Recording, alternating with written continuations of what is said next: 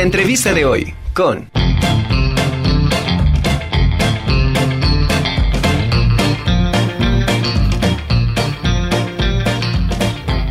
Bueno, pues está con nosotros como cada 15 días de Yanira Valladares. Ella es por parte de Difusión Cultural de la Ibero Puebla y nos trae a la mesa el tema de la décimo novena Feria Manos Abiertas en Línea, otoño 2021. Bienvenida, Dey, ¿cómo estás? Me da mucho gusto, como siempre, saludarte.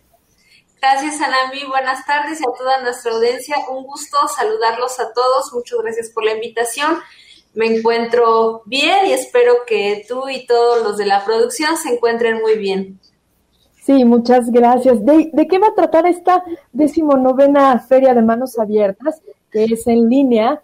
¿De, qué se trata? ¿Nos puedes platicar? Claro que sí. Eh, en la Universidad Iberoamericana Puebla eh, ya es una tradición que realizamos la Feria de Manos Abiertas, que consiste en que los artesanos de la ciudad de Puebla y de zonas aledañas asisten a las instalaciones para ofrecer sus productos, pero a raíz de la pandemia de la COVID-19, desde el año pasado, hemos trasladado esta feria de manera virtual. ¿Y cómo ha sido esto?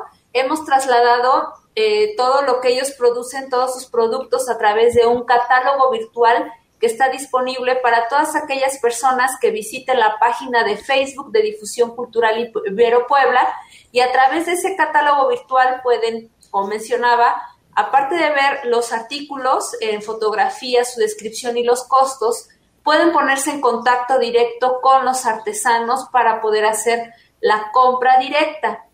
En esta ocasión hay descuentos del 13 al 15 de septiembre, que es la fecha en la que se está realizando esta feria.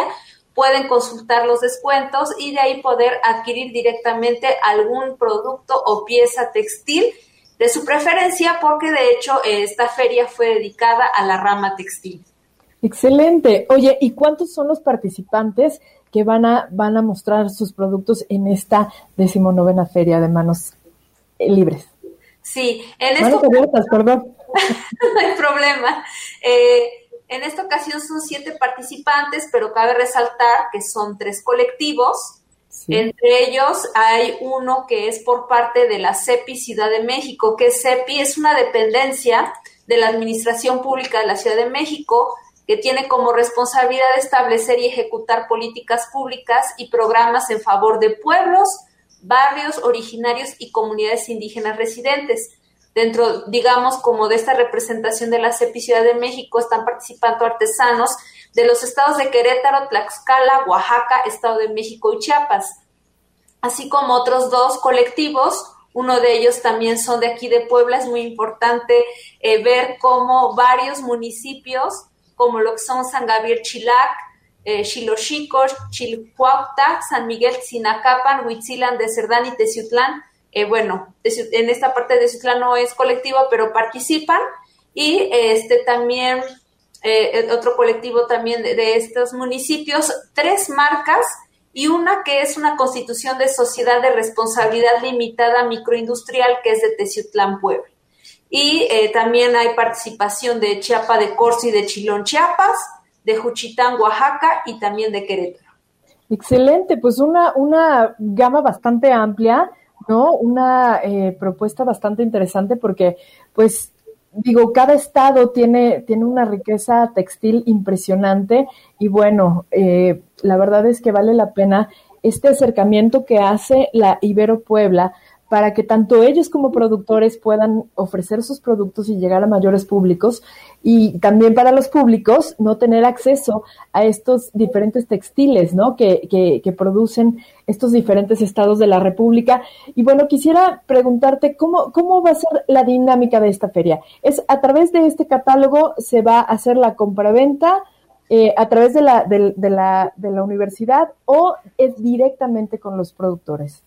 Es directamente con los productores. Eh, nosotros somos un puente a través del catálogo virtual para que la gente eh, o el público general que es del agrado de las artesanías pueda ponerse en contacto directo con, con los artesanos para poder adquirirlas. Pero en esta ocasión no solamente es el catálogo virtual, sino que también estamos publicando y transmitiendo también dentro de nuestra página de Facebook los testimonios del valor histórico y cultural de sus piezas. Más allá de la compra y también el objetivo de la feria es que también haya una apreciación de este tipo de trabajo. Eh, muchos de ellos dentro de la que es el FONART, que es el Fondo Nacional de las Artesanías, ellos también realizan una matriz de diferenciación entre manualidad, entre artesanía e híbrido. En este tipo de catálogo virtual pueden ver lo que es la artesanía tradicional, que es conforme se va heredando de generación en generación y se van conservando las técnicas, y lo híbrido, que retoma algunas técnicas heredadas y les dan alguna innovación a sus productos. Y eso es lo que pueden ver en este catálogo, pero además de eso también el testimonio de, cómo también hay preocupación de las generaciones eh, de antes, de que ahora ya los jóvenes no se quieren acercar a aprender a hacer cosas de este tipo artesanal que pues lleva mucho tiempo y que es un trabajo con las manos y que ahora se está perdiendo ese interés y que tienen también esa preocupación de que se vayan perdiendo estas técnicas heredadas. Y es muy interesante que el público que, nos está viendo o oyendo en este momento pueda escuchar esos testimonios y que también pues surja una reflexión sobre este tipo de, de trabajo que pues también nos representa como cultura mexicana. Así es, y bueno, como, como decía hace un momento, está la importancia del acercamiento de, de, productos de diferentes estados, estos intercambios culturales eh, en cuanto a los textiles, que me parece que va a ser una dinámica nueva tanto para ustedes como para los artesanos, ¿no? Sí, es una dinámica totalmente diferente. Muchos pues no están acostumbrados a utilizar estas herramientas tecnológicas para hacer difusión de su trabajo, pero ahora ya es una realidad y que pues creemos que no, ya no lo vamos a poder apartar de nuestras vidas, ya va a ser parte de nosotros y que poco a poco los tenemos que ir adhiriendo a nuestro día a día y pues seguir difundiendo lo que, pues más bien lo que ellos están realizando, es importante rescatar eh, lo que ellos realizan y que sigamos consumiendo lo hecho en México. Así es, y, sobre todo respetar los precios, porque el trabajo hecho a mano, la verdad es que vale, vale mucho, tiene un valor especial, un valor diferente, y bueno, también hay que valorar ese, ese, ese trabajo que nuestros artesanos hacen. Sí, y recordarle a, a, la audiencia que va a haber descuentos, están otorgando descuentos desde el 10%, hay algunas piezas que están ofreciendo hasta el 50% en la compra, al mencionar la decimonovena Feria de Manos Abiertas, pero solo estos descuentos van a ocurrir del 13, que es el día de ayer, hoy y mañana 15 de septiembre, pues también a propósito de celebrar estas fechas patrias. Así es. De, eh, una pregunta, la gente que esté interesada entra directamente al portal de, de Ibero Puebla para informarse de cómo va a ser esta, esta dinámica de compraventa. Sí, cuando ingresan a la página de Facebook de Difusión Cultural Ibero Puebla, la publicación del catálogo virtual va a estar fijada en la parte superior de la página durante estos tres días. Le dan clic e inmediatamente les abre el catálogo como en formato de revista digital y la pieza que sea de su interés al final de cada una de, de los colectivos, marcas o empresa, viene el dato de contacto, viene el nombre, el teléfono, la gran mayoría también maneja página de Facebook y también contiene su correo electrónico para que se puedan contactar y ya hacer el trato directo de compra-venta con el artesano.